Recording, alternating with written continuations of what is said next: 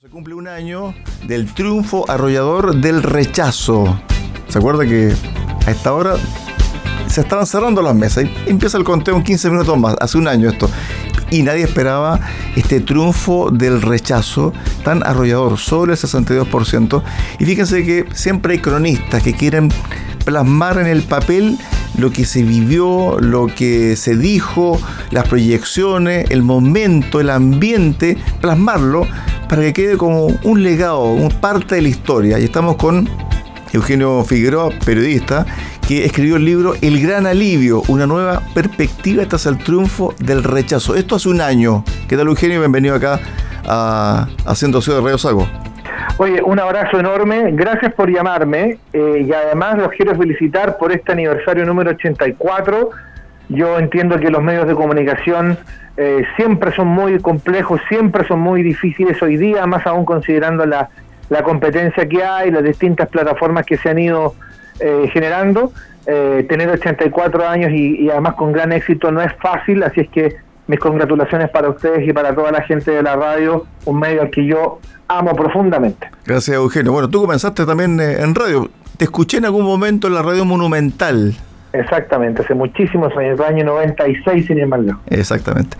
Eugenio, bueno, el rechazo hace un año y te animaste a escribir un libro, El gran alivio, una nueva perspectiva tras el triunfo del rechazo. Sí, bueno, eh, a ver, lo digo porque básicamente eh, primero quería, quería ser el primero eh, y, y, hasta ahora, si bien hay textos muy interesantes que hacen referencia a lo que ocurrió en la Convención Constitucional, hay un libro, de, bueno, el libro de Baradit, de Baradit está el libro de Carol Baum, eh, está, bueno, hay otros textos que son quizás mucho más eh, pensados, como el de Marcela Cubillos, que hace un análisis con muchos analistas respecto a qué fue lo que pasó el 4 de septiembre la verdad es que lo que yo quería hacer era escribir la historia. Y no solamente la historia de qué fue lo que pasó, sino también contar, contarla también desde las anécdotas, ¿no? Entendiendo además una cosa que para mí es muy importante, yo estoy seguro que la gente allá en el sur lo va a entender, creo que la elección que tuvimos hace un año fue probablemente la elección más emocional y emocionante que hemos tenido desde el plebiscito de 1988. Y la verdad es que estuvo compuesta esta elección de tantas cosas distintas, de circunstancias que dieron vuelta a una tendencia que era mayoritariamente en favor de la opción a prueba en el mes de marzo y que terminan derivando no solo en la victoria del rechazo, sino con una amplísima ventaja, es que a mí me pareció muy importante plasmarlo rápidamente. Fue lo que hicimos, nosotros hicimos cerca de 63 entrevistas, si no me equivoco son 63, y eh, lo, lo, lo logramos elaborar en cosa de dos o tres meses, así es que logramos sacar el libro y la verdad que nos ha ido bastante bien con él. Hay mucha gente que está muy agradecida del libro porque les hace recordar sin duda los momentos de angustia, porque todo gran alivio viene precedido de una gran angustia, pero también les ha hecho recordar lo que seguramente mucha gente recordaría, que es la enorme alegría y la enorme, la enorme paz que generó obviamente la, la victoria, no solamente en el triunfo del rechazo, sino también en los términos en los cuales se dio. Ahora bien, con respecto al tema de la evidencia, tú dices que había mucha angustia, mucha expectativa, mucha incertidumbre, pero además también estaba el temor. ¿Cuál era el temor que tenía la gente en, ese entonces? Mira, yo creo que, que, a ver, desde el año 2019 eh, Chile ha transitado precisamente entre esas emociones, entre la incertidumbre, el temor, eh, y, hemos vivido en, en, virtud de eso, ¿no? No solamente te estoy comentando por las consecuencias del, del estallido social, sino que además por las circunstancias que rodearon el tema de la pandemia. Por lo tanto, hemos vivido en este último tiempo dentro de, de, ese, de, ese, de ese círculo. Entonces, claro, eh, al momento de tener que tomar una decisión respecto de si aceptar o no la propuesta constitucional de la Convención, que a todas luces y en virtud de todos los análisis que hemos eh, recabado y que hemos leído, evidentemente no era una, una alternativa suficientemente clara y nítida como para poder proyectar un futuro, la verdad es que el, el, voto del rechazo terminó constituyéndose en un, en, un, en un grito de basta, y fue basta en muchos sentidos. Fue basta al, al clima de cancelación que se produjo en Chile después del estallido social, fue un basta al, al, al, a la exhibición grotesca que dieron los constituyentes durante bueno buena parte del proceso. No los quiero meter a todos en el mismo saco, pero ustedes entenderán sí. a quienes me refiero en particular, la situación de Rojas Bada, el tema de la ducha de Nicolás Núñez, eh, en fin, hay una serie de cosas que estuvieron dando vuelta por ahí. Eh, y, y, también yo tengo la sensación, y quizás esto es lo más importante, que la gente se dio cuenta que la constitución que se había propuesto se había hecho en virtud de un diagnóstico errado. Y en virtud de eso, la gente muy sabia prefirió desechar ese proyecto constitucional y la verdad que allí yo creo que se produjo un alivio muy grande. Creo que es primera vez que de alguna forma la gente sintió que recuperaba un poquitito ese país que se había perdido en octubre del 19. Eso de, esta sociedad que se veía distinta en el papel, pero que la realidad era totalmente opuesto a lo que se pensaba, a lo que se idealizaba, especialmente desde el 2019 a la fecha. Eso ¿Qué significó en términos de cómo somos como chilenos? Porque en el fondo aquí se plasmó una idea de país en el texto que fue rechazado muy distinta a lo que se veía diariamente, a lo que pensaba la gente. Entonces, ¿cómo somos verdaderamente? ¿Nos gustan las cosas relativamente formales, serias, que sean equilibradas, somos un país de equilibrio, no de extremos. ¿Cómo somos realmente después del 4 de septiembre? Mira, yo creo que lo que te voy a decir es algo que eh, lo, sabemos todos. Yo creo que Chile no es un país, no es un país que un país que busque los extremos. Eh, Chile es un, país que le gustan le gustan los cambios con moderación, que no le gustan los experimentos eh, y, sobre todas las cosas a mí me parece que, Chile es un país que tiene un alma moderada muy marcada. Entonces, claro, enfrentado a tomar la decisión de seguir ese camino constitucional que había propuesto la convención y, tomar eh, la decisión de, de, rechazarlo para o seguir con la actual constitución o eventualmente buscar una nueva, y finalmente se, optó por, por ese camino. Y la verdad es que eh, si tú me preguntas cuál es la naturaleza del chileno en particular, yo te diría que lo que más espera el chileno es la resolución de sus problemas diarios. Y es una cuestión que es bastante obvia y lógica, pero que de repente desde el mundo del sesgo, como fue lo que ocurrió en la convención, con mucha pretensión identitaria en el Consejo Constitucional, la verdad que la verdad es que todas esas respuestas finalmente no se dieron de manera concreta. Yo creo que la gente en efecto está esperando que, haya una solución eh, más o menos rápida y, simple y contundente respecto, por ejemplo, al tema de, la seguridad, que es realmente eh, la principal preocupación de los chilenos hoy día. La gente está esperando crecimiento, mejorar su situación de vida, mejorar, mejorar el empleo para quienes no lo tienen, mejorar los salarios para quienes evidentemente no están ganando lo suficiente, eh, para mejorar las pensiones, que es una de las importantes eh, exigencias de la gente, también los temas de salud. Entonces, claro, la gente quiere que le resuelvan sus problemas diariamente y la constitución que se presentó en realidad era un sueño que más bien parecía un, un caleidoscopio de ideas y de cosas provenientes de distintas cabezas y la verdad que finalmente la gente se terminó por dar cuenta de lo que teníamos al frente y terminó finalmente por desechar y optar, seguir como seguíamos y buscar y explorar, explorar otros caminos para ir resolviendo esos problemas y esa fractura social que tenemos en Chile desde el año 2019. Estamos eh, conversando a esta hora de la tarde con Eugenio Figueroa, periodista, autor del libro El Gran Alivio, una nueva perspectiva tras el triunfo del rechazo, a un año del triunfo del rechazo, hoy 4 de septiembre. Tú tienes muchos eh, amigos conocidos fuera del país, eh, en el exterior. ¿Esto también cómo repercutió, Eugenio? Porque Chile digámoslo, se transforma muchas veces en el barómetro de la política latinoamericana y así como los 60, los 70 fue también vista en términos de cambio, muy profundo por lo demás, también este espacio o este evento ciudadano también estaba siendo visto con mucha atención, Eugenio.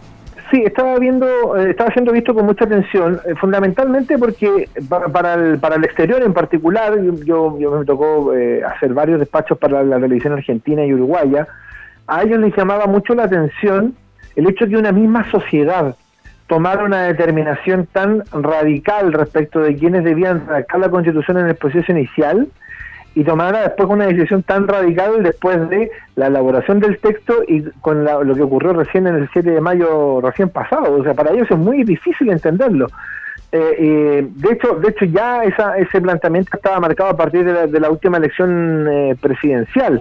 Entonces, claro, para ellos era muy era era muy llamativo porque obviamente el proceso político en Chile eh, era era mirado y seguido por, por, por muchos intereses eh, eh, sudamericano, pero por sobre todas las cosas yo te tendría que decir que la, gran la gran eh, eh, intriga que había era esa, no el entender este este balanceo de péndulo que el, mundo de, la política nos ha venido entregando en el, último tiempo. Muchos, por ejemplo, se han ido acordando de cosas como, por ejemplo, la Revolución de Mayo del 68 en Francia, que, que deriva, te, acordarás todo esto de seamos realistas, pidamos lo imposible, y, que fue una, una, revuelta muy grande en, Francia que termina, curiosamente, con la reelección de Georges Pompidou como presidente de Francia, que era un, ultra, no, no, quiero decir un ultraconservador, pero que era, era él era de, conservador.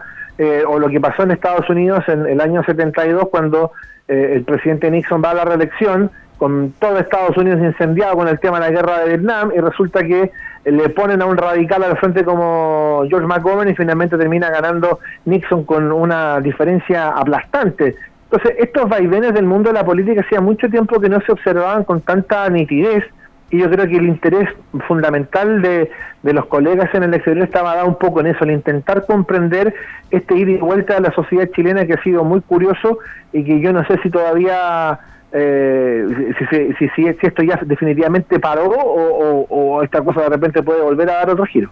Bueno, quizás también esto tiene que ver eh, con las apuestas que muchas veces hace la sociedad, también el ciudadano, tú y yo de repente al momento de comprar, ¿cierto? Compra en caliente y, llega a la casa y resulta que, que, no te sirve lo que compraste. Es como el chiste que contaba alguna vez de Bombo Fica que compraba una cortadora de pasto que estaba en promoción y resulta que llega a su casa y se da cuenta que estaba viviendo en un departamento. Aquí también, evidentemente, que la apuesta fue por lo novedoso, por lo osado, pero finalmente cuando se dieron cuenta de que el resultado no era lo que ellos esperaban o no era lo que ellos estimaron o era demasiado radical, dijeron, no, un momentito, aquí tenemos que parar un poquito. Y apostaron ahora por lo más por lo más conservador y resulta que los conservadores en algún momento, y por eso las enmiendas se bajaron en, algunas por parte del Partido Republicano, era demasiado conservador también. Entonces hay que buscar siempre un punto de equilibrio, Eugenio. Dame un segundo que tengo que moverme acá porque mi hijo me persigue y, quiero, y quiero poder seguir conversando contigo. Eh, bueno, bueno ese, ese, ese, ese diagnóstico que tú mencionas creo que es muy certero respecto de la búsqueda de una salida, eh, pero pero eh, resulta que, la salida en la que estábamos inmersos en el proceso pasado era una salida que eh, a mí me parecía que tenía un camino despejado. a no olvidar que las, las encuestas a marzo del año 2022 indicaban que la prueba ganaba con 10 puntos de distancia. Y te estoy diciendo que la, la ganaba con esa distancia, incluso después de la situación de Rojas Vade, incluso después del tema de la ducha, incluso después de varias performances en el camino. Es decir, a marzo del 2022 ganaba la prueba cómodamente. Y hay un punto de inflexión, que es el punto de inflexión del 31 de marzo, que es la portada de Bernardo Fontaine, donde aparece el tema de la discusión previsional y de la propiedad de los fondos de pensiones, y que genera un cambio increíble, porque el fin de semana inmediatamente anterior la ventaja de la prueba era de 10 puntos, era 46-36, y el fin de semana siguiente la ventaja del rechazo era de 6 puntos, era 46-40, es decir, se había movido 16 puntos en la opinión pública después de lo que había ocurrido esa semana.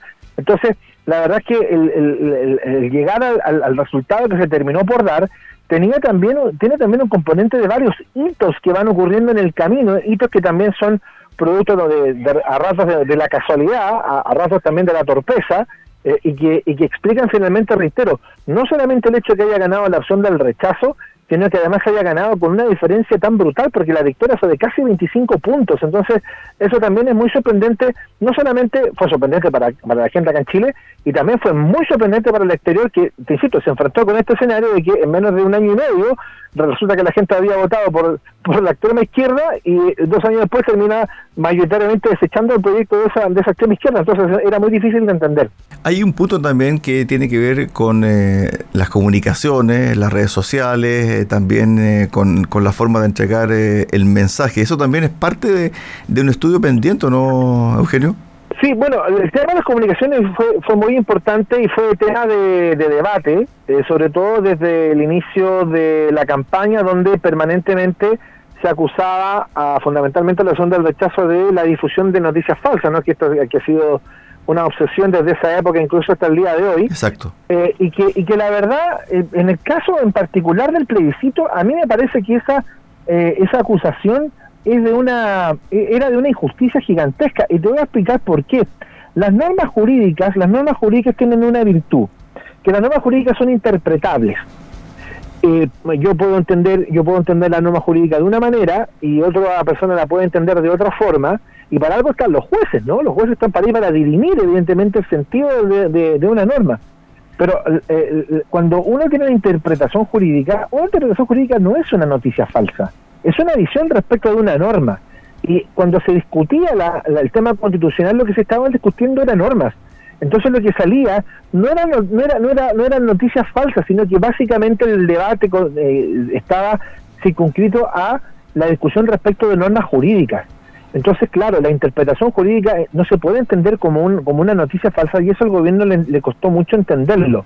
Eh, y la acusación permanente era a este tema de la difusión de noticias falsas que todavía sigue siendo para algunos ser constituyentes como la razón de fondo por lo cual terminaron perdiendo el plebiscito, pero la verdad es que, eh, por lo menos a mí, de mi punto de vista, yo que escribí este libro con, con, mucho, con mucho empeño, me terminó por dar cuenta que en efecto era muy difícil eh, era muy difícil sustraerse al, a, que el, a que el debate necesariamente incluía interpretaciones respecto a una norma. Y, y, ese, y, ese, y, esa, y esa diferencia de opinión eh, lo utilizó hábilmente el gobierno para, intentar acusar a, a, quienes estaban por el rechazo de intentar posicionar noticias que no eran verdaderas. Eh, yo, diría que desde el punto de vista comunicacional eso es quizás lo más trascendente de la elección porque no es algo que murió el 4 de septiembre, sino que lo, lo tenemos todavía arriba de la mesa de la discusión con esta idea que, ha llevado adelante el gobierno con la ministra Echeverry y la ministra Vallejo respecto de esta comisión contra la desinformación. Bueno, y me imagino que estarás recopilando información, datos muy atentos a este proceso que termina el 14 de diciembre de este año. Ya tiene, yo creo yo, ya tienes parte de la mitad del titular del libro, del gran alivio a punto suspensivo. Ahí que, hay que esperar el cierre nomás del, del plebiscito. Hay que esperar el cierre, pero mira, yo tengo la impresión, yo tengo la impresión que el plebiscito de, de fin de año, si bien es un plebiscito importante, no va a tener la carga emocional que sí tuvo el que tuvimos en septiembre. En septiembre, en septiembre tuvimos quizá, insisto, la elección más emocional y emocionante desde el plebiscito del 88, entendiendo que el año 88 el camino del sí no era el mismo que el camino del no. Y el camino del apruebo no era el camino del rechazo. Eh, no era lo mismo.